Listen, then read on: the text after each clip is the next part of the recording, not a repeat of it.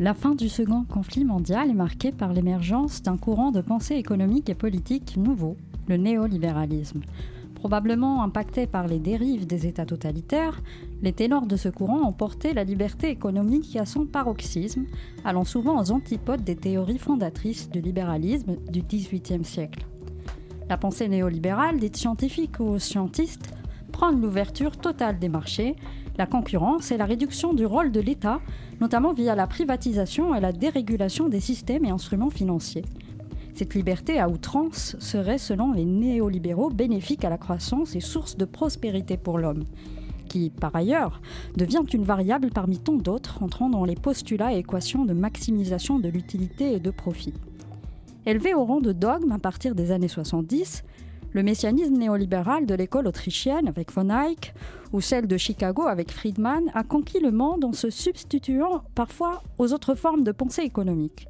Et au passage, pour continuer à nourrir cette croissance qui est le pivot de l'idéologie et le moteur du progrès tant promis, il fallait produire de plus en plus au détriment de la nature, des ressources et de l'homme, allant vers un démantèlement progressif de l'État-providence en considérant notamment la justice sociale et distributive comme une aspiration sentimentale qui ne peut que conduire à la ruine de l'ordre spontanée du marché. Bien sûr, à ces idées, il y a eu des résistances et des nuances au sein même des néolibéraux. Mais furent-elles entendues? Le néolibéralisme a permis une certaine prospérité. Mais pour qui? À quel prix? Et dans quelles conditions? Les inégalités, les crises politiques, sociales et sociétales que nous traversons témoignent de la limite, voire même de la défaillance de cette pensée aux détracteurs de plus en plus nombreux, mais dont la permanence toutefois procède de l'entêtement et de la peur des acteurs économiques majeurs et de nos dirigeants. Aujourd'hui, avec toutes les crises, est-il enfin temps de mettre l'économie au service des principes de liberté, certes, mais d'égalité, de dignité humaine et de justice sociale et environnementale également? C'est ce que l'on va voir avec notre invité d'aujourd'hui, Gilles Raveau.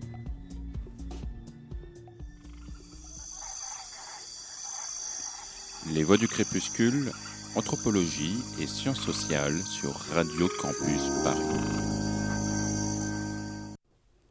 Gilles Raveau, bonsoir. Bonsoir. Vous êtes économiste, essayiste, professeur, pardon, maître de conférence à l'université Paris 8, bientôt professeur peut-être, et accessoirement journaliste à Charlie Hebdo. Vos travaux portent sur l'enseignement de l'économie et la politique économique et sociale euh, de l'Union européenne. Vous plaidez pour une économie juste, démocratique et durable. Cet engagement vous a amené à produire plusieurs travaux dans l'ouvrage Économie, on n'a pas tout essayé, publié en 2018 aux éditions du Seuil. Dans cet ouvrage, vous faites la synthèse des axes d'amélioration pensés euh, par vous et plusieurs économistes par ailleurs dans le monde. Mais avant de les aborder, pourriez-vous revenir sur ce qui vous a poussé à écrire cet ouvrage, ou bien, autrement dit, sur ce qui ne va plus dans notre système? Euh, ah oui, c'est une vaste question. D'abord, je vous remercie beaucoup pour euh, l'invitation. Euh, l'équipe est vraiment extrêmement gentille et agréable et je suis vraiment très très content d'être ici. en fait, ce qui m'a amené à écrire ce livre, d'abord, c'était une commande de la part de Christian Chavagneux, qui était à l'époque rédacteur en chef d'un excellent magazine qui s'appelle Alternative économique, qui existe sous forme de mensuel et de site internet. Je conseille toujours à mes étudiants de s'y abonner. C'est une source d'information, de réflexion indispensable sur l'économie. Euh, et donc, il m'avait, en fait, sa commande était très précise, c'était de me dire, euh, bah, imaginons qu'un jour la gauche revienne au pouvoir, et euh, qu'est-ce qu'un gouvernement de gauche pourrait faire? Et en fait, on s'était fixé, lui et moi, des contraintes maximales, c'est-à-dire, alors c'est des débats qu'on a déjà oubliés, mais qui étaient très vifs il y a quelques années, c'est-à-dire qu'on refusait l'idée de sortir de l'Union européenne, on refusait l'idée de sortir de l'euro, tout simplement pour des raisons pragmatiques, parce qu'on sait, et le Brexit l'a montré après, que c'est très compliqué. Donc l'idée, c'était de dire, voilà, s'il y a un ministre de l'économie de gauche, vraiment de gauche, qui arrive au pouvoir, qu'est-ce que tu mets sur son bureau euh, Qu'est-ce que tu peux lui dire qu'il peut faire? Et comme lui et moi, on est des, des, lecteurs très avides des grands rapports des institutions internationales que sont euh, le Fonds monétaire international ou, euh, l'OCDE, l'Organisation de, coopération et de développement économique qui est basée à Paris d'ailleurs, l'idée c'était de fonder scientifiquement euh, les recommandations. Et en fait, en travaillant à ce moment-là, j'ai été journaliste euh, pour Alternative économique, enfin journaliste entre guillemets, en plus de mon travail d'enseignant. Et ça faisait plusieurs années que je constatais qu'il y avait des études très impressionnantes, très solides, sur le plan méthodologique, produites par des économistes tout à fait scientifiques, euh, issus des meilleures universités, portant sur des grands nombres de pays, portant sur des périodes de temps assez longues, 10, 20, 30 ans, et qui montraient de façon presque sidérante pour un économiste qui a été malgré tout, comme moi, formé comme les autres économistes à la, théorie du marché, l'échec en fait total euh, du tournant, euh, donc que vous avez très bien identifié, du tournant néolibéral du début des années 80, euh, qui, est, aussi au cœur des, travaux de, Thomas Piketty. Et donc, en fait, moi, je, lisais ces, ces, travaux pour m'informer, et il y a une accumulation, je dirais, de preuves. Et donc, je, l'idée de ce livre, euh, avant tout, vraiment, euh, j'insiste vraiment sur ce point, c'est je l'ai écrit vraiment tout seul, mais on n'écrit jamais tout seul, les gens qui écrivent le savent, et surtout pas ce livre-là. Et donc, il y a dix chapitres qui couvrent vraiment quand même l'essentiel des problèmes euh, économiques et sociaux, les inégalités, chômage, l'industrie, la mondialisation, la finance. Mais dans chaque chapitre, en fait, 80% du chapitre, c'est en fait une énorme fiche de lecture sur des travaux très récents d'économistes que j'ai choisis à chaque fois le plus possible comme des gens très légitimes dans, le champ, euh, dans le champ scientifique. Et donc, l'idée du livre, c'était vraiment de faire gagner un maximum de temps aux étudiants et aussi aux citoyens intéressés, en leur disant, je, voilà, vous n'avez pas lire Stiglitz euh, dans le texte, vous n'avez pas lire les rapports de l'OCDE, je l'ai fait pour vous, vous n'avez même pas lire Piketty, parce que Piketty, c'est très, très, long aussi. Moi, je les ai lus, euh, et donc voilà, je vous dis ce qu'il y a dedans. Et à chaque fois, bon, il y a beaucoup de notes de bas de page, mais j'ai essayé de faire un travail très, j'espère, très clair, très synthétique, qui donne des clés d'entrée, qui permet de, de réfléchir, de connaître aussi tous ces auteurs qui sont très intéressants, que j'adore, parce que même, je déteste les économistes, mais j'adore ma discipline, c'est très compliqué. Et à la fin de chaque chapitre, en fait, je fais des propositions, mais qui, encore une fois, représentent une part mineure, en fait, de l'ouvrage. Et par ailleurs, est-ce que depuis la publication de cet ouvrage, vous avez euh, constaté une progression? Vous avez constaté qu'on a entendu votre voix, vos idées? Ou pas? Bah non. Non, malheureusement. non, ça, ça c'était une double déception. Euh, d'abord de mes collègues, mais comme je passe mon temps à les critiquer, c'est un peu normal qu'ils m'invitent pas dans leur séminaire aussi. Même ceux des gens dont je suis, euh, disons, proche sur le plan théorique, parce que j'ai vraiment beaucoup de mal avec la façon dont nous, universitaires, nous, nous maltraitons quand même nos étudiants, on s'intéresse très peu à leur insertion professionnelle, etc. Donc euh, j'ai là aussi beaucoup de mal avec ma profession de ce point de vue-là, même si je suis très très loin d'être irréprochable moi aussi. Euh, et aussi, c'est vrai que ça fait plusieurs années, sans doute aussi parce que voilà, je suis devenu père, etc. Je sens une urgence, quoi. Je sens une urgence écologique, démocratique. On sent, et je le vis aussi dans mon quotidien, puisque je suis, je suis enseignant effectivement à l'université de Saint-Denis, qui est dans un état matériel misérable. Et euh, donc cet effondrement, je le vis au quotidien, quand il n'y a pas d'électricité dans, mes salles de cours. Et, et, et, donc c'est vrai qu'il y a tout un tas de débats théoriques que j'arrive plus à avoir. Et donc euh, euh, je pense que mon travail c'est un vrai travail d'universitaire, mais c'est vrai que l'idée c'est d'amener voilà, des réponses concrètes à des vrais problèmes. Et, ça a assez peu euh, intéressé mes collègues universitaires. Donc ça c'était une mmh. première déception. Et la deuxième qui est beaucoup plus grave, c'est qu'en fait, parce que je suis issu d'une famille de gens politisés, mon père a beaucoup milité au Parti Socialiste, s'est présenté à, des élections, etc. Euh, je pensais qu'il existait encore tout un monde de gauche, notamment tout un monde intellectuel de gauche, ce que je vais dire là est très violent, mais je pensais qu'il y avait encore, euh, voilà, au Parti Socialiste, à la CFDT, euh, où, bon, ça a été le cas un peu après à la France Insoumise qui m'ont invité, mais plus tard, je pensais qu'il y avait encore des gens qui lisaient des livres euh, ou, des étudiants aussi politisés. Et je m'attendais vraiment à avoir des invitations.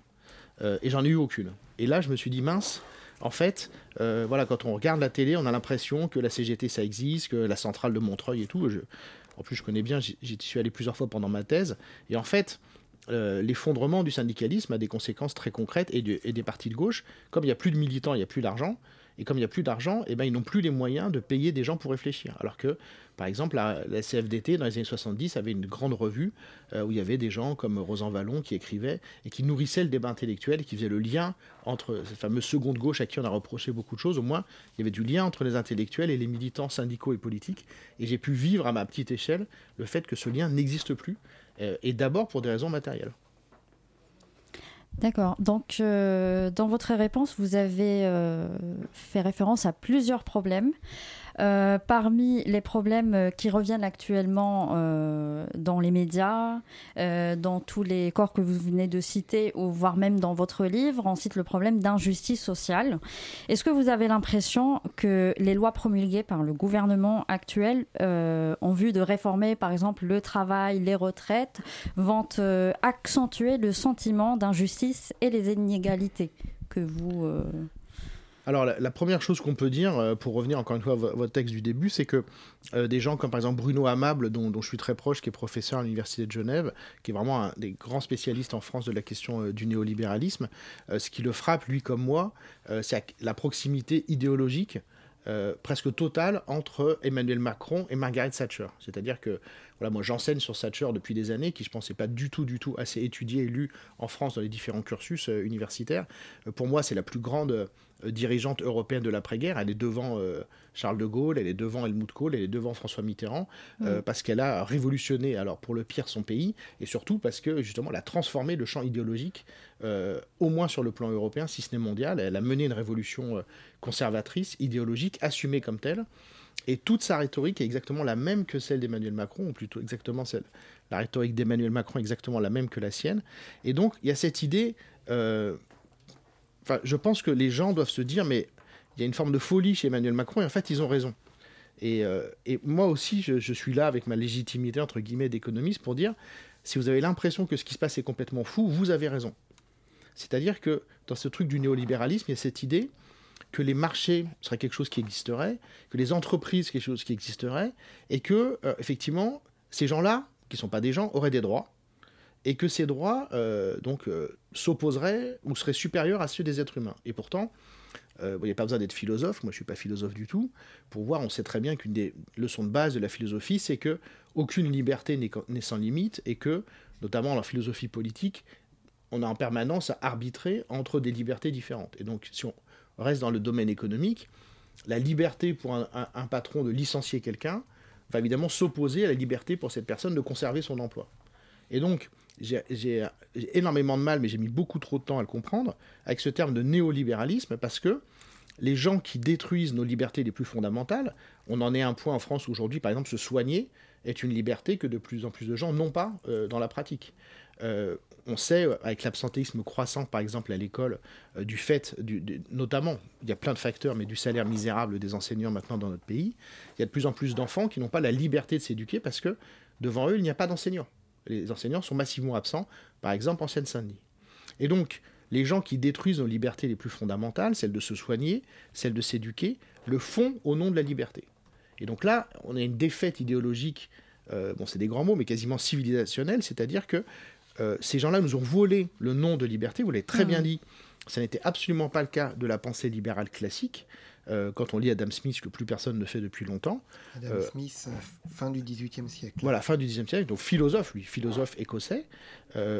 Adam Smith vous parle de classe sociale. Hein. il vous parle de salariés, des maîtres, et il vous dit qu'il y a un conflit entre les maîtres et les salariés, et il vous dit que ce conflit est toujours remporté par les maîtres, et que c'est injuste. Et ce qui est drôle dans le contexte actuel, je en relisant ça pour mes cours, je n'avais pas fait attention, Adam Smith vous dit qu'il y a un complot des maîtres qui se mettent d'accord entre eux pour pas augmenter les salaires. Il, utilise deux fois ce terme, ce mot de complot. Et donc en fait, la lutte des classes est explicitement présente chez Adam Smith. C'est très facile à lire. C'est un chapitre qui s'appelle Des salaires du travail, qui est au début de son ouvrage que vous trouvez très facilement. Et donc ces néolibéraux ont, inventé cette fiction euh, du marché, de l'entreprise, euh, à qui il faut tout sacrifier. Et on a maintenant au pouvoir, effectivement, un président de la République qui prend cette doctrine euh, à la lettre et qui revendique, hein, et, donc c'est là que c'est même pas une critique, hein, qui revendique le fait de nous faire du mal. Il y a une violence chez Emmanuel Macron, il y a cette mhm. volonté de faire du mal aux gens ordinaires, avec, il y a, des, portraits dans la presse sont très justes de ce point de vue-là. Il y a un côté manager toxique chez lui qui est de dire vous êtes au chômage, et eh bien je vais vous baisser vos allocations chômage, je vais être méchant avec vous. Comme ça, ça vous forcer à retrouver du travail. Une espèce de mélange de morale puritaine hmm. venant de gens qui vivent dans le luxe et qui ont une vie extraordinairement facile, même s'ils ne s'en rendent pas compte par rapport à ceux euh, qui ont les métiers les plus durs, les emplois les plus précaires dans notre société. Et c'est pareil avec la retraite, c'est pareil avec tout. Il y a cette idée qu'il faudrait, euh, qu'il faut souffrir. Enfin, il y a toute une rhétorique là derrière euh, qui est folle et euh, ce que montrent les travaux que je cite dans mon livre, qui est profondément inefficace sur le strict plan économique. Justement, Gilles Raveau, euh, cette lutte des classes transparaît malgré le gouvernement euh, dans cette euh, idée de concurrence, voire d'incompatibilité entre la législation fiscale, par exemple, et la justice sociale. Et c'est toujours un argument de dire on ne peut pas prélever aux riches pour financer et être solidaire avec les pauvres. Est-ce que c'est vraiment le cas? Est-ce que c'est légitime cette idée selon vous? Alors, euh, oui, alors euh, malheureusement, en grande partie, oui. Euh, mais ça tombe pas du ciel. donc moi, j'enseigne dans un institut d'études européennes et, et, je sais que c'est terrible parce que vraiment, moi, je, je rentrisse mes étudiants chaque année et je le vis de plus en plus mal. Il y a tout un romantisme autour de l'Union européenne dont l'immense majorité des gens, des hommes politiques, des journalistes à la télévision ne connaissent rien. Euh, puisqu'ils n'ont pas eu de cours dessus, ils n'ont pas lu évidemment les traités européens. Donc voilà, on projette, surtout en France. Alors en plus c'est drôle, puisqu'évidemment la construction économique européenne est avant tout une construction française, puisqu'elle a été l'œuvre de François Mitterrand, euh, euh, et, la, création de la monnaie unique est un projet avant tout français. Donc effectivement, on a cette idée qu'on a fait l'Europe, et comme nous les Français, on est des gens gentils, qu'on aime bien les gens, forcément, l'Europe qu'on a créée, elle est démocratique, elle est sociale, etc. Bon. Or, et là, il n'y a aucune espèce d'ambiguïté, c'est même, même, triste à pleurer. C'est ce que, alors vous êtes trop jeune pour euh, l'avoir vécu, mais c'est ce qu'ont découvert des millions de gens euh, lors du référendum en 2005. Euh, les textes de l'Union européenne sont d'une brutalité et d'une simplicité terrifiante, c'est-à-dire que les traités de l'Union européenne sont avant tout des traités évidemment économiques, et on, vous avez utilisé le mot juste, on vous martèle qu'il y a un seul principe d'organisation dans la société qui est la concurrence. Et que donc cette concurrence va être maximale, totale, et que c'est de là que va naître, vous l'avez dit, le bien-être, la croissance.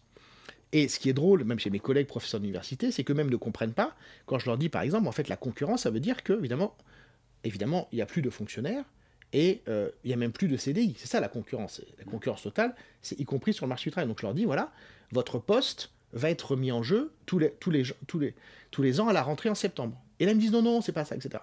Donc des gens, vous voyez, qui défendent la concurrence, bien à l'abri dans leur statut de fonctionnaire, en particulier en France, ont du mal à comprendre ce que c'est que la concurrence. Mais le fait est que l'Union européenne est une construction avant tout juridique, et que ces traités sont mis en œuvre de façon, je dirais, euh, impitoyable par la Cour de justice européenne, qui a notamment empêché euh, des rapprochements entre entreprises qui ont été très efficaces pour l'industrie européenne, que tout le monde regrette aujourd'hui, sans remettre en cause le projet de l'Union européenne alors que ça en découle directement, et que donc cette concurrence euh, elle est mise en œuvre année après année par la Cour de justice européenne, elle est soutenue euh, par les partis politiques euh, au Parlement européen, y compris jusqu'à très récemment euh, les groupes sociaux-démocrates, y compris les groupes écologiques. Et par exemple, on, on, commence à en voir les conséquences grotesques en Ile-de-France, c'est-à-dire qu'au nom de cette satanée concurrence qu'il faut créer en permanence, en Ile-de-France, les lignes de bus vont bientôt être ouvertes à la concurrence. C'est-à-dire que la RATP va devoir candidater vis-à-vis d'autres entreprises privées pour, garder la, euh, la gestion et l'organisation de lignes de bus qui vont être, ça va pas être ligne par ligne évidemment, mais ça va être des groupements de lignes. Et donc, ce qui se passe aujourd'hui, c'est que euh, la RATP sait que évidemment elle va perdre certaines lignes de bus, puisque les entreprises privées vont être agressives pour conquérir le marché, et donc les conducteurs actuels de la RATP savent qu'ils vont changer d'employeur, tout ça est déjà, ce futur qui va arriver est déjà parfaitement connu, et c'est la raison principale pour laquelle la RATP n'arrive plus à recruter des conducteurs de bus, parce que tous les avantages, ces gens ne vont pas être licenciés, mais tous les avantages spécifiques à la RATP euh, vont être perdus. Et donc, ce qui est génial, c'est que cette concurrence qui n'existe pas, puisque le jour où vous prendrez votre bus vous n'allez pas voir, vous avez deux bus qui vont faire la course euh, devant votre arrêt pour voir la concurrence. La concurrence sur la ligne de bus n'est pas possible. Euh, la concurrence n'est possible qu'au moment, évidemment, euh, où on met en vente, en quelque sorte, la ligne de bus. Enfin, vous voyez de quoi on parle. Enfin, c'est une pensée effrayante. Bref, donc cette concurrence qui est hmm. impossible, créée de toute force, a déjà des effets négatifs, vous voyez, sur les êtres humains euh, que sont les gens. On a vu des images dingues de, centaines de gens dans des arrêts de bus, ça n'a rien à voir avec les grèves à, Paris, parce qu'il n'y a plus de, bus, parce qu'il n'y a plus de conducteurs, parce que les gens, effectivement, c'est un très dur hein, d'être conducteur de bus, et donc il y avait des avantages qui les compensaient, euh, ils savent qu'ils vont perdre. Et donc, voyez, cette folie de la concurrence, euh, effectivement, maintenant, elle est devenue vraie, et la pire, et pardon, je suis un peu long, mais la pire, évidemment, c'est la concurrence fiscale et sociale. Mhm. C'est-à-dire que les États se font maintenant objectivement concurrence les uns les autres pour baisser le plus possible les impôts, pour attirer, entre guillemets, les entreprises, pour attirer les personnes riches. Et donc, évidemment, il y a un lien direct et qu'il faut rappeler, qui est évident, mais qui est beaucoup trop absent dans le débat public, avec l'effondrement de notre service public. Hein, C'est-à-dire qu'évidemment, s'il n'y a plus de ressources fiscales, on ne peut pas financer euh, Mhm. les services publics. Tout Mais à partir du moment où vous mettez le doigt dans l'engrenage de la concurrence, où les capitaux peuvent circuler librement, où la concurrence est soutenue juridiquement, et, et pardon de le dire, mais je pense que c'est un énorme problème, et je suis certain pour ma part, bon j'ai beaucoup de certitudes, euh, dont certaines sont fausses évidemment, mais je suis certain que la gauche n'arrivera pas au pouvoir tant que la social-démocratie française n'aura pas reconnu son énorme erreur vis-à-vis de l'Union européenne. Euh, J'insiste sur ce point, c'est-à-dire que cette concurrence folle qui détruit nos services publics, qui détruit nos vies, est soutenue normativement par la gauche, qui persiste à voir dans le projet européen quelque chose de progressiste. Enfin, il y a tout un blabla là-dessus qui est fondamental. C'est-à-dire que si vous enlevez ce blabla, que vous regardez l'arrêté de l'Union Mhm. européenne, ce que je fais dans mes cours et qui rend très malheureux mes étudiants, si vous voulez, la situation sur le plan normatif, politique, je dirais quasiment philosophique, est totalement différente. Et de ce point de vue-là, la responsabilité de la gauche est majeure, Mm. puisque historiquement et symboliquement, c'est elle qui a porté euh, le soi-disant projet européen. Tout à fait, Gilles Raveau. Euh, donc ces problèmes touchent à l'essence de l'État, mais je vous propose de continuer d'aborder ce sujet après notre pause musicale que va lancer Carlos.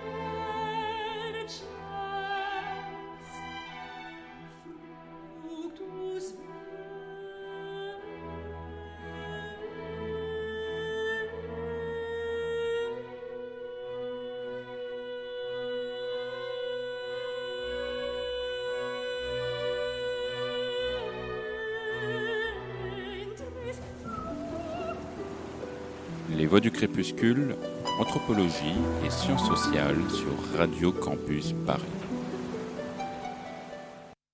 Nous sommes toujours avec Gilles Raveau, économiste. Euh, Gilles Raveau, on pourrait essayer d'illustrer un peu euh, ces politiques néolibérales euh, qui ont été mises en œuvre à partir des années 80. Euh, par exemple, avec le, travail, vous parlez d'une théorie dans, dans votre livre qui est la théorie des outsiders insiders qui fait que au lieu d'opposer comme justement le faisait Adam Smith, vous en parliez tout à l'heure, les maîtres et les employés, euh, on va opposer les employés installés aux employés qui occupent des postes temporaires. Est-ce que vous pouvez nous expliquer un peu ça et nous expliquer pourquoi tout ça est finalement, en quoi vous, vous, dites aujourd'hui que c'était une croyance et que c'est un échec? Ah, je suis trop content. Je suis trop content de me poser cette question, on ne la pose jamais. Euh, alors, cette théorie, effectivement, euh, il faut savoir que c'est une théorie totalement mathématique, c'est-à-dire que euh, c'est une théorie en fait qui a été produite, c'est vraiment très intéressant par des économistes notamment suédois de droite qui étaient en guerre contre leur État-providence suédois qui était bien sûr le plus développé du monde, puisque contrairement à ce que pensent les Français, l'État-providence qui a longtemps été le plus développé et de très loin, c'était celui de la Suède et pas le nôtre. Et donc, euh, vraiment, c'est un travail purement idéologique, on ne peut pas dire autrement. Et donc, ils inventent un monde avec des équations, mais si vous voulez, ces équations, il n'y a pas de chiffres. Hein, c'est de l'algèbre, comme vous avez peut-être peut connu au lycée, vous savez, quand euh, on optimisait des fonctions, etc. Vous voyez, c'est des x et des y. Il n'y a jamais de chiffres, il n'y a aucun travail empirique, jamais. J'insiste sur ce point, c'est très important. Et donc, ils inventent un monde dans lequel euh, il y a des entreprises, d'une certaine manière. Encore une fois, c'est sous forme d'équation, donc on ne peut pas mettre une entreprise sous forme d'équation. Mais il n'y a pas de chef d'entreprise, il y a encore moins d'actionnaires, etc. Il n'y a que, effectivement, vous l'avez très bien dit, des gens qui travaillent et des gens qui cherchent du travail. Donc, en gros, voilà, euh, des, salariés et des chômeurs. Et donc, ils vont faire différents types de modèles. C'est quasiment, enfin, sur le plan psychologique, c'est quand même assez, effrayant.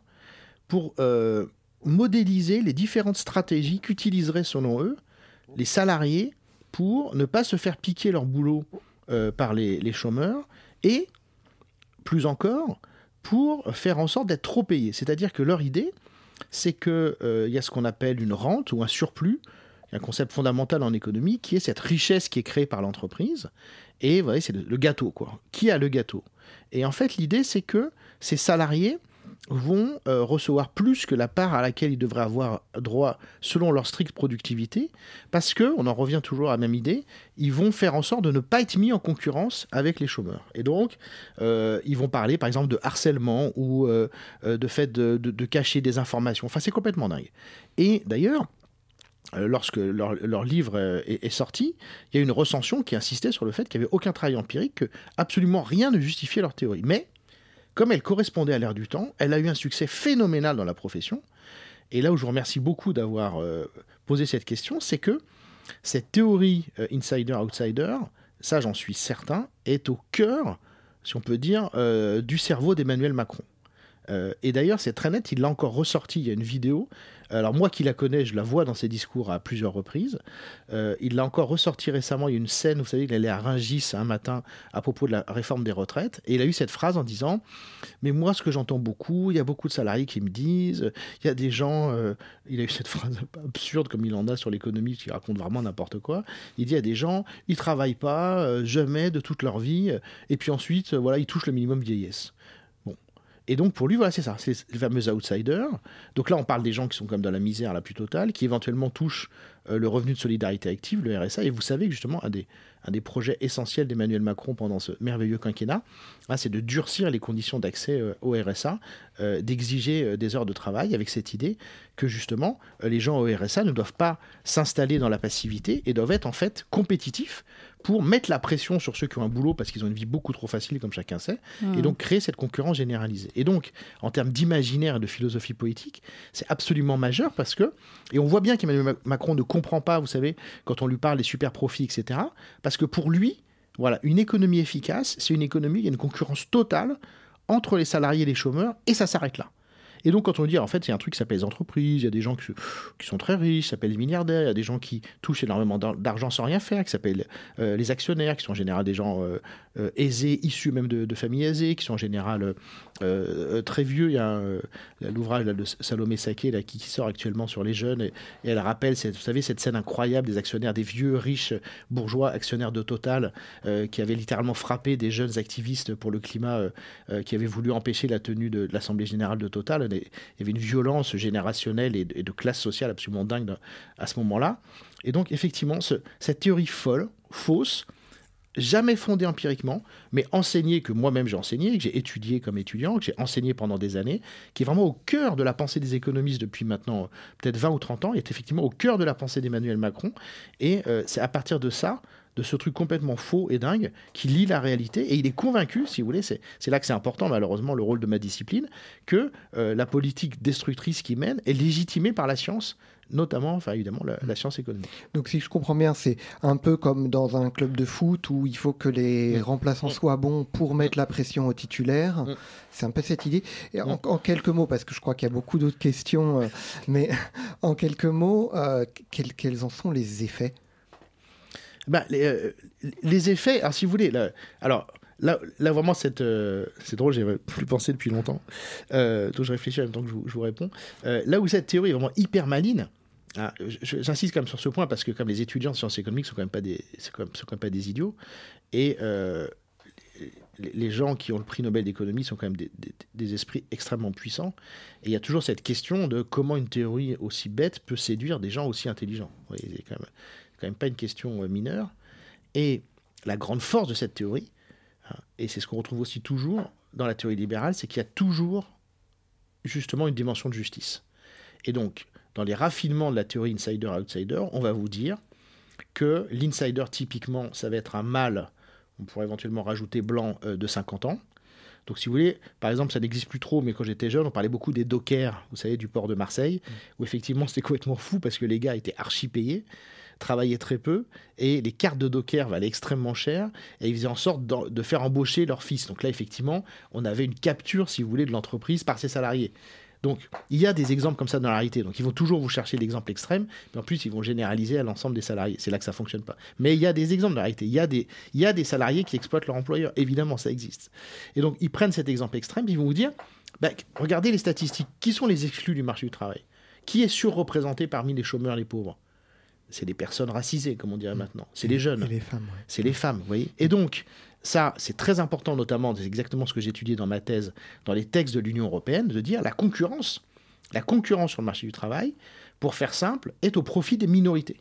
Et donc là encore, on retrouve tout un argumentaire de gauche, vous voyez, qui serait de dire, vous voulez vraiment l'émancipation des femmes, vous voulez que les jeunes des banlieues, etc., aient du boulot, et bien en fait, il faut précariser euh, les salauds, euh, voilà, de, moi, vous voyez, j'ai 49 ans, j'y suis presque, les salauds de fonctionnaires euh, en CDI à 50 ans, blancs, etc., qui foutent rien toute la journée. Voilà. Et donc, vous voyez, c'est assez génial. Et dans tout l'imaginaire progressiste, il faut des 3 millions de guillemets, qui est au cœur de la construction européenne, vous voyez, là, là c'est très fort ce truc-là. Et donc, ça, il faut quand même toujours que les gens aient ça en tête, que dans cette folie de la concurrence, c'est toujours justifié avec des arguments de justice qui euh, sont intéressants, qui existent, vous voyez, euh, qui sont exagérés, qui sont tordus, mais qui existent. Pour continuer à parler des sujets qui fâchent, euh, donc la réforme du chômage, la retraite, procède un peu de la volonté de faire des économies, mais et d'anticiper des déficits, si l'on suit la logique du gouvernement. Est-ce qu'on peut dire en quelque sorte que l'État, pour faire des économies, s'attaque à des sujets mineurs, à peu d'incidence ah, totalement. Alors ça, par contre, à défaut de pouvoir s'attaquer à des. Oui, alors ça, par contre, c'est vraiment ma grosse fatigue sur la réforme des retraites, c'est que je ne comprends pas, mais vraiment, je, bon, vraiment, je, je comprends pas grand-chose hein, d'ailleurs en général, mais ce que je ne comprends pas, c'est comment il est possible pour le gouvernement depuis le début. Donc, si on reprend vraiment l'argumentaire, par exemple, que Aurore Berger a, a proféré des centaines de fois, donc on nous dit, selon les chiffres même du gouvernement, donc je rappelle, il n'y a pas de déficit du système de retraite à l'heure actuelle, il n'y en avait pas euh, en 2022. Il est même euh, excédentaire pour l'instant. Voilà, il y, a, un léger excédent, mais ils nous disent, euh, à l'avenir, il y aura 15 milliards de déficit par an. Ok, soit. Et donc, ils nous disent, c'est grave. Et donc là, elle fait une multiplication hors berger, elle dit, ça fait 150 milliards en 10 ans. Oui, ok. Alors on peut dire, oui, ça fait aussi 1500 milliards en 100 ans. Enfin oui, on peut continuer longtemps comme ça. Mais ce qui est magique, c'est que cette même Aurore Berger, à l'automne dernier, elle a voté un budget de notre État avec un déficit pour cette année 2023 de 160 milliards d'euros. Et donc comment est-ce qu'il est possible pour cette personne de nous dire sérieusement qu'un déficit futur annuel de 15 milliards est grave, alors que elle, et j'avais suivi ça de près avec tout le blabla, un macroniste, en responsabilité, un budget sérieux. Rappelez-vous, pas si vous vous rappelez, parce que moi malheureusement je, suis les déclarations de Bruno Le Maire, je, devrais, avoir droit à des trimestres de pénibilité pour, euh, pour ça. Euh, il nous dit, Bruno Le Maire nous a dit, la France est à l'euro près. La France est à l'euro près, oui. Est-ce que vous voyez donc bon je sais que personne ne sait ce que c'est qu'un milliard moi non plus évidemment on n'en verra jamais mais je pense que tout le monde comprend quand la différence entre 160 et 15 oui c'est littéralement du x10 et je ne comprends pas que ça ne soit pas plus dit par mes collègues journalistes ou par euh, euh, des hommes politiques ou des femmes politiques. Et encore une fois non seulement de gauche mais aussi de droite et je dirais même presque plus de droite puisque la droite est censée soi-disant défendre la responsabilité fiscale. Mmh. et bon c'est trop long pardon je sais mais je suis pour ma part vraiment plus qu'inquiet par le fait qu'Emmanuel Macron pille euh, les ressources de notre État par des très fortes baisses d'impôts euh, sur les plus riches, sur les entreprises, et que euh, ça nous coûte des dizaines, et il nous aura coûté à la fin de son second quinquennat, littéralement des centaines de milliards d'euros de pertes de recettes publiques, hein, puisqu'il a diminué l'impôt sur les sociétés, il a supprimé l'impôt sur la fortune, il a supprimé la taxe d'habitation même pour les hauts revenus, etc.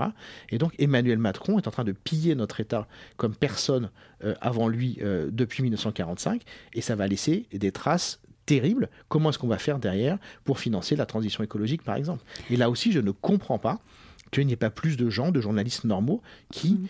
qui, qui, massacrent le gouvernement. Pour moi, si vous voulez, c'est quasiment le pire, c'est qu'il est en train d'hypothéquer notre avenir de façon hallucinante. On accumule une dette publique complètement dingue sous Emmanuel Macron. Et, et, je ne comprends pas que ça n'alerte pas plus de gens que ça. Justement, euh, Gilles Raveau, de... oui. euh, l'État se prive de plusieurs sources de revenus, dans ce, celles que vous avez citées.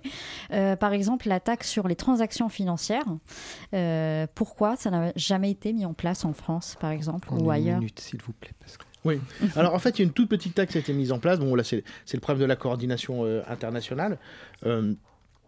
Euh, là aussi, enfin bon, je, redis, la même chose. C'est vrai que j'aimerais vraiment que les gens soient conscients. Et là aussi, c'est terrible à dire. Hein, le sexe critique tout le monde, mais les journalistes sont pas sérieux là-dessus. C'est-à-dire qu'on a vraiment c'est vrai dans tous les pays européens, mais c'est particulièrement vrai en France.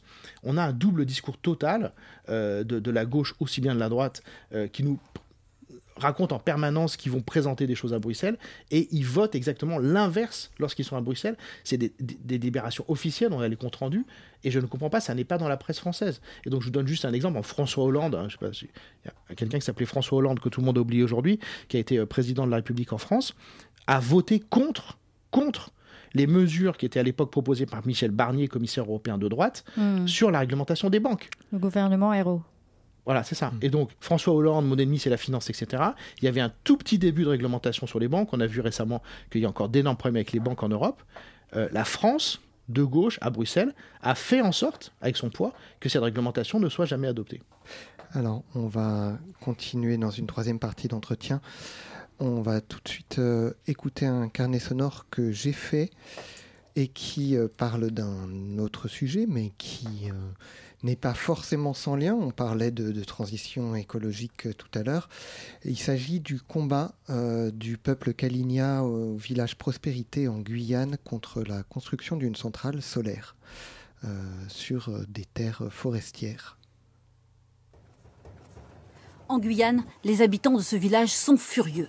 Ils sont venus le redire hier près de Saint-Laurent. Monsieur, restez à distance. Je suis le chef coutumier du village de Prospérité. La population s'élève contre les travaux d'une future centrale électrique photovoltaïque, tout près de leur habitation. Pour ce projet, 80 hectares de forêt doivent être rasés. Au village Prospérité, je crois que c'est l'un des seuls villages en Guyane, Caligna, qui est vraiment proche de la nature et qui n'a pas perdu leur essence en tant que Caligna. C'est un des seuls villages qui, depuis 30 ans, ont encore une forêt, qui vont à la pêche, qui vont à la chasse. C'est un seul village où il y a les enfants qui parlent Kaligna avant le français. C'est un des seuls villages où il y a encore une école bilingue. C'est un des seuls villages où leur devoir, c'est juste d'aller en forêt. Voilà, c'est génial. C'est un des seuls villages également qui s'inscrit dans un projet d'autonomisation, où ils ont envie ben, d'être autonomes au niveau alimentaire, qui ont envie euh, ben, de se développer en s'inspirant du schéma traditionnel agricole Kaligna, donc à base de euh, sur brûlé par exemple. Donc ce village est très très important pour moi. C'est très important parce qu'il il échappe à, un mode capitaliste, il échappe euh, à l'empoisonnement en fait de tout un système qui a, qui a déjà empoisonné une grande partie euh, bah, de mon peuple, d'une certaine manière. Il n'y a pas beaucoup d'alcool, il n'y a pratiquement pas de drogue. Sauf qu'en fait, depuis quelques années, ils sont complètement euh, mis en danger, ils sont face à, la mise en place d'un projet. Et le paradoxe, c'est que c'est un projet qui est d'utilité publique. C'est un projet dont on a besoin en Guyane, puisqu'il y a un gros souci d'énergie. Il n'y a pas une seule semaine à Saint-Laurent-du-Maroni, donc à l'ouest, où il n'y a pas euh, un seul blackout. Donc en fait, le village Prospérité se retrouve depuis quelques années face à un projet à laquelle la Guyane ne peut pas dire non. Et que s'ils disent non, ils vont se faire taper sur le doigt par le reste de la Guyane. La société qui construit la centrale a obtenu les autorisations en très peu de temps et souhaite aller vite. Pour le moment, on fait la phase de terrassement et par la suite, nous aurons la, phase d'implantation des panneaux solaires et la réalisation de l'usine pour euh, transformer l'électricité. Selon les associations environnementales, ce projet est en totale contradiction avec l'urgence climatique. Selon elles, il existe des terres déjà déboisées par l'orpaillage illégal, une alternative pour protéger la forêt amazonienne française, essentielle dans la lutte contre le réchauffement climatique. Ce projet, par exemple, il se met à à moins de 2 km du village, sur une zone de vie, une zone que le village connaît, que le chef connaît, que les enfants connaissent. Une zone où il y a une crique où les enfants vont se baigner euh, chaque jour, chaque après-midi quand il y a le soleil. Ils ont déjà déboisé 16 euh, hectares. Euh, il y a eu des négociations pendant quelques mois, à partir de 2021, entre la CEOG et les autorités coutumières. Mais il y a quelque chose qui a fait qu'il y a eu un point de non-retour, c'était l'arrestation du chef coutumier le 24 octobre 2022. Et je crois que là, c'était mort. C'était mort parce que c'est la première fois dans l'histoire d'un mouvement autochtone, notamment en Guyane. Les Kanaks ont vécu énormément de choses des années auparavant. Nous, on n'a jamais connu de violence, on n'a jamais connu d'arrestation d'autochtones, jamais c'est la première fois, et le fait que ce soit la première fois, on savait très bien que ça n'allait pas être la dernière. Et en tant que chef, c'était une humiliation. Et c'était aussi euh, une déclaration de guerre. Parce qu'on n'arrête pas un chef comme ça. On n'arrête pas un chef avec 15 fourgons de gendarmes. On n'arrête pas un chef en lançant du gaz lacrymo sur des enfants et des femmes, enceintes aussi notamment, et des hommes. Euh, on ne déploie pas autant, autant de personnes pour un chef qui se bat pour protéger ses terres, qui se bat pour protéger son village, alors qu'il y a leur paillage illégal qui fait des dégâts dans la zone de. Je suis désolée. Ensuite, on a réussi à avoir l'arrêt des travaux à partir de novembre, sauf que les travaux ont repris en février, sans qu'il y euh, sans qu'on puisse prévenir les autorités coutumières ni rien du tout. Et là, les mobilisations ont continué. Vous pouvez? Ouais. Vous pouvez? Ouais. Vous pouvez? Ouais. Vous pouvez? Ouais. La résistance Kalinia va continuer. Nous allons jusqu'au bout, quelle que soit la situation. Vous pouvez Ouais. Vous pouvez Ouais. Vous pouvez Ouais. Vous pouvez Vous pouvez Beaucoup de choses m'inquiètent parce que le village est surveillé, il y a des drones qui survolent le village chaque jour. Il y a des caméras dans les forêts. Euh, les enfants sont surveillés. Et pour moi, c'est assez révélateur en fait de la façon dont l'État procède. Il faut savoir que c'est l'ONF qui joue un très gros rôle en Guyane qui a déterminé cet emplacement avec un bénéfice spéculatif et financier de l'ONF. Et bien sûr, en, toute euh, collusion avec euh, les investisseurs privés et avec le préfet qui est sur la Guyane, c'est 8 300 000 hectares de terre. Et l'État, bien sûr, en connivence avec certains élus locaux, on a, je ne sais pas moi, c'est comme une malédiction, à toujours vouloir mettre des structures là où ça va poser problème. J'ai peur que Déjà, il y a eu des arrestations, peut-être qu'au bout d'un moment, il y aura un mort, il y aura un blessé. Peut-être qu'il faudra que ça, en fait, pour que les choses bougent et qu'il y ait enfin une reconnaissance et enfin la solution, qu'il y ait euh, peut-être des modèles de consultation, de protocoles de consultation envers. Je pense que ça, c'est la clé et c'est la solution, en fait, à tout ça, à toute cette situation. C'est un protocole de consultation envers les peuples et enfin une reconnaissance. Parce que là, c'est encore compliqué? Il y a, ils ont embarqué un monsieur. Thomas Braille. Thomas Braille. Et ils, ont, ils ont jeté directement de la lacrymogène sur nous pour qu'on file. Et maintenant, regardez ce qui se passe. Ils rasent, ils rasent nos forêts. On est triste. On fait comment? Allez, bougez-vous. On a besoin de vous. Mobilisation dès maintenant. Soutenez-nous. Amérindiens, Kalia. Vous tous. Les voix du crépuscule. Les voix du crépuscule. Les voix du crépuscule. Anthropologie et combat des peuples autochtones sur Radio Campus Paris. Merci euh, Gilles Raveau d'être avec nous. On venait d'écouter un carnet sonore euh, fait par Pascal. Pascal, je ne sais pas si tu veux réagir et euh, faire réagir notre invité. Moi, réagir non, mais juste si je vais juste dire que parmi les personnes qu'on a entendues, il y a un Clarisse Taolewali da Silva qui est une, des porte-paroles de la jeunesse autochtone de Guyane et Jean-Victor Castor, un des deux députés de la Guyane. Mm. Et, et, des extraits de reportage et bien sûr le chef Roland Jabert.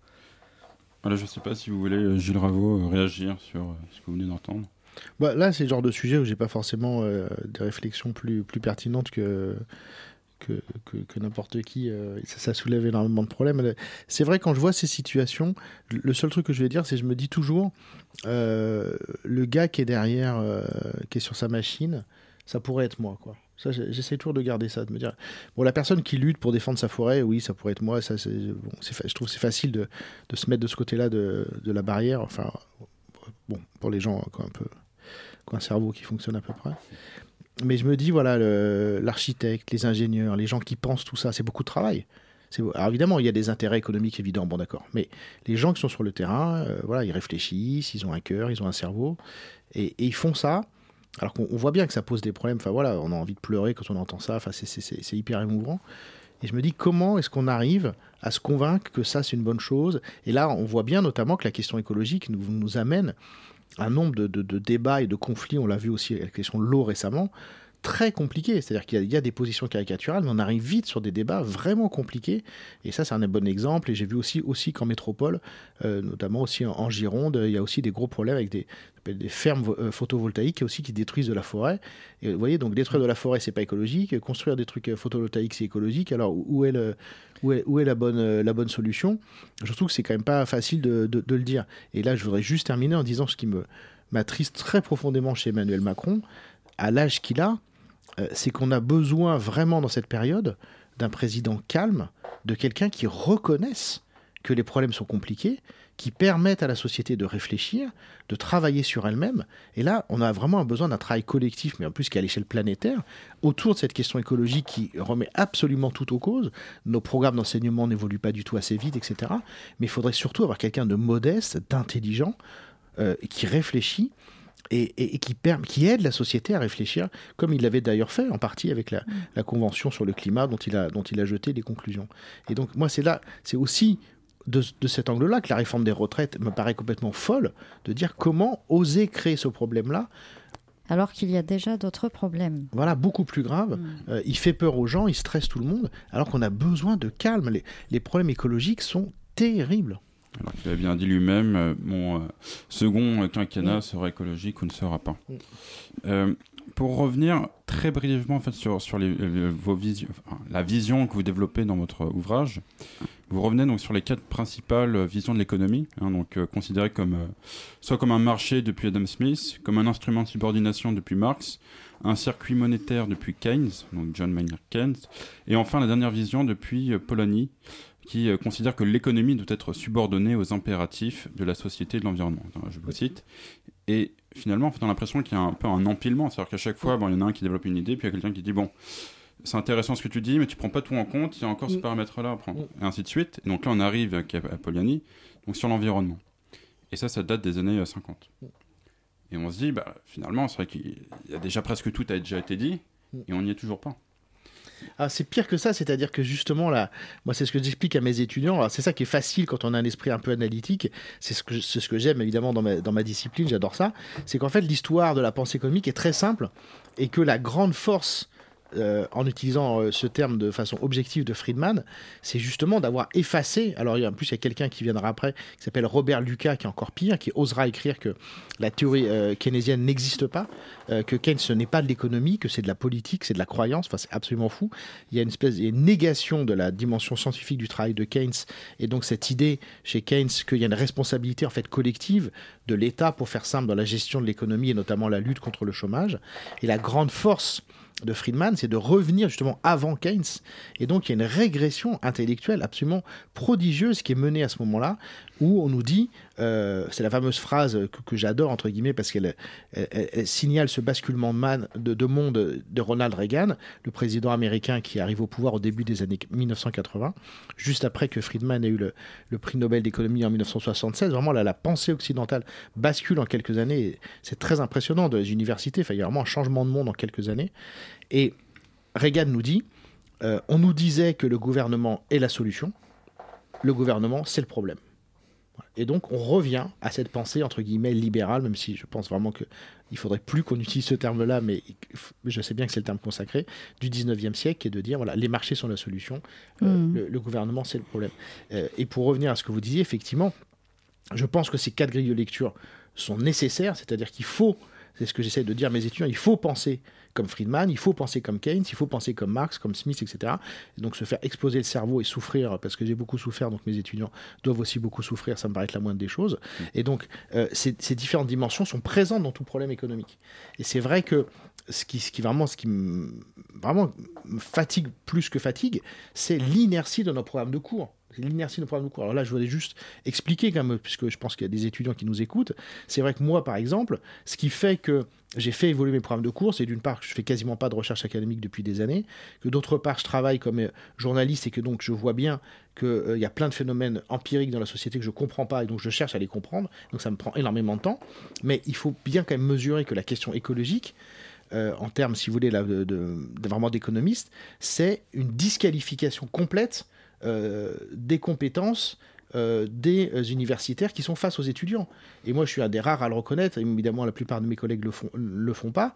C'est-à-dire, pour être très précis, moi, mon travail d'économiste pendant des années, c'est de travailler sur la politique budgétaire, la politique militaire, qui sont des trucs très compliqués, c'est-à-dire des histoires de taux d'intérêt, de taux de change, d'inflation, de croissance, euh, de chômage, de déficit budgétaire, de dette publique. Vous voyez, bon, là, il y a quand même matière à se prendre la tête bien, avec des modèles macroéconomiques compliqués, comprendre ce qui se passe dans différents pays, et vous avez des interprétations différentes, des recommandations politiques économiques différentes. Bon, ben moi j'ai vécu une espèce de crise personnelle, parce qu'à un moment je me suis dit, ben en fait tout ça, ce travail colossal que tu as fourni pendant 10-15 ans, il vaut plus rien. Mm. Il vaut plus rien, parce que si vous voulez, dans ces modèles-là, la question écologique, elle est totalement absente. Et donc si voulez, c'est pas, pas drôle, c'est pas rien. Alors, ce qui est magique, c'est que je vois qu'il y a des manuels qui continuent à sortir, écrits d'ailleurs par des collègues plus jeunes que moi, qui continuent à sortir des manuels de politique économique. Par exemple, vous avez des manuels sur la croissance économique mm. qui sortent actuellement, vous les trouvez dans toutes les librairies. On vous dit qu'il y a deux facteurs de production, le capital et le travail. C'est-à-dire que c'est des gens qui produisent, vous voyez, avec des machines qui fonctionnent sans électricité et avec des êtres humains. Il n'y a pas de charbon, il n'y a pas de pétrole, euh, il n'y a aucune matière première dans ces modèles-là. Et donc, évidemment, moi, je peux pas. Donc, je me suis mis à jour un tout petit peu sur la question écologique. J'essaye d'en parler dans mes cours, mais en fait, il faudrait, mais dans un pays riche comme la France, on devrait. Il faudrait que, si vous voulez, si vous voulez que euh, les, enseignants ne peuvent pas parler d'écologie sérieusement du jour au lendemain comme ça. Il ne suffit pas de changer les programmes. Il faudrait qu'on nous donne du temps. Il faudrait qu'il y ait la volonté euh, chez mes collègues. Mais il faudrait que financer, voyez, tout ça et qu'on euh, ait moins de cours à faire. Enfin, une espèce d'apprentissage collectif, mais qui serait passionnant, qui serait en plus jouissif à faire, tous ensemble, comme on dit dans les manifs. Mais vous voyez, là aussi, j'attendrais d'un président de la République qui se réveille là-dessus, qui se dit bon, voilà, on a un retard de connaissances qui est dingue dans toutes les disciplines. En plus, ça nécessite évidemment de croiser la physique avec euh, la sociologie, avec l'anthropologie. C'est dingue, la question écologique, c'est monstrueux sur le plan intellectuel, mais c'est absolument passionnant. Mais si vous voulez, on ne peut pas passer de, ce qu'on fait là actuellement euh, euh, à, cette question-là. C'est un saut dingue, absolument dingue. je ne sais, pas s'il y a d'équivalent dans, dans, l'histoire de la pensée. Enfin, c'est une révolution copernicienne, vous appelez ça comme vous voulez. Et ça demande des moyens, du temps, mais considérables. Et au lieu de faire ça, bon voilà, il n'y a, pas de poste à l'université, nos, salaires deviennent absurdes. pour la première fois, moi, cette année, j'ai vu passer des messages de collègues n'arrivant pas à fournir des postes de maître de conférence, parce que quand vous êtes payé 1800 euros net à 30 ans passés pour, pour travailler dans une grande ville, bah, c'est pas possible. Donc, mm. euh, euh, quand les salaires deviennent trop bas, eh ben, il n'y a plus personne qui est, qui, recruté. Voilà. Et donc, euh, là, on ne on fait vraiment pas du tout ce qu'il faudrait faire. Et c'est quand même désespérant pour un pays comme le nôtre, qui soit disant attaché au rayonnement intellectuel où les idées ont joué un rôle fondamental dans notre pays, que là, c'est c'est cette grande révolution intellectuelle que nous pose la question mm. écologique. On n'essaye même pas de la mener. Gilles Raveau, est-ce qu'on peut dire euh, que l'État ne joue plus son rôle, qu'il est en faillite, qu'il devient une sorte de corporate république, un peu comme toutes les entreprises euh, que qu'on a euh, du secteur privé, pour citer les termes de James Galbraith, le fils de Kenneth Galbraith, le fameux. Mm. Et, et que restera-t-il de l'État? Oui, alors ce qui, est, ce qui est drôle, je vais juste donner une référence de lecture, un des, derniers livres, enfin non, deux. Euh, alors, le plus facile d'abord, c'est Joseph Stiglitz, Peuple, pouvoir et profit. Donc Joseph Stiglitz, pour moi, c'est le plus grand économiste vivant, je l'adore. je suis complètement fan de Joseph Stiglitz. Et donc, euh, cet économiste archi reconnu, prix Nobel, qui a vraiment influencé énormément la discipline depuis les années 90, il vous fait, évidemment il ne le dit pas parce que sinon il ne vendrait pas de livres, il serait triste, il vous fait une analyse marxiste de la situation aux États-Unis, purement marxiste, où il vous dit que l'État, effectivement, est un État de classe, comme diraient les marxistes, au service d'intérêts particuliers, et il a même un chapitre sur l'exploitation, euh, où il nous dit les entreprises américaines sont devenues trop grosses, et elles exploitent tout le monde. Comme elles sont trop grosses, ils exploitent leurs fournisseurs, ils exploitent leurs salariés, et ils ont un pouvoir politique, notamment au niveau local, dans les États américains, et donc ils sont en mesure d'obtenir ce qu'ils veulent euh, des élus du peuple. Voilà, donc Joseph Stiglitz, si vous voulez, le gars qui a un pédigré économique, euh, académique hallucinant, il vous fait un petit bouquin marxiste, l'air de rien, et on en est là aujourd'hui. C'est-à-dire qu'en fait, les, donc je citais évidemment déjà Stiglitz dans mon bouquin en 2018, les meilleurs esprits des économistes retrouvent Marx, en fait, si vous voulez, sous la pression des faits, parce qu'effectivement, on est maintenant dans un capitalisme de plus en plus dur, avec une concentration de richesses de plus en plus folle, qui ressemble de plus en plus euh, même si on en est loin évidemment, parce qu'on a toujours l'État-providence malgré tout, euh, au, capitalisme que, euh, qu'analysait Marx au XIXe siècle. Et rapidement, une dernière référence, plus difficile, mais absolument remarquable, plus grand livre d'économie politique des dernières années, c'est Le triomphe de l'injustice de deux géniaux euh, économistes français, Emmanuel euh, Saez et Gabriel Zuckman, tous les deux professeurs à Berkeley, et qui racontent justement euh, comment les États sont au service des riches depuis les années 80 de façon très très détaillée. C'est un, ouvrage absolument remarquable. Et, on va rappeler du coup votre ouvrage aussi. Économie, on n'a pas tout essayé, où vous, vous faites une recension donc de beaucoup de travaux qui ont été menés depuis les années 80 et ouvrage qui, euh, vous le dites, euh, fait gagner beaucoup de temps hein, à ceux qui le lisent. C'est très gentil, merci. je pense que ça sera le mot de la fin d'ailleurs, Pascal. Oui, on peut peut-être remercier euh, d'abord notre invité, Gilles Raveau. Merci beaucoup à vous, vraiment. Avec plaisir. Iman Emric à l'interview avec moi. Carlos derrière la console. Voilà, je fais un petit euh, remerciement aussi au CSI Anita Sinan et à la semaine anticoloniale pour les témoignages que j'ai pu recueillir pour le carnet sonore. Euh, et merci toujours à Radio Campus Paris hein, de nous permettre de produire ces émissions. Euh, les Voix du Crépuscule reviennent le 4 mai avec une émission avec François Saltiel sur la Société du Sans Contact. Et il est bientôt 21h et tout de suite c'est MapMonde.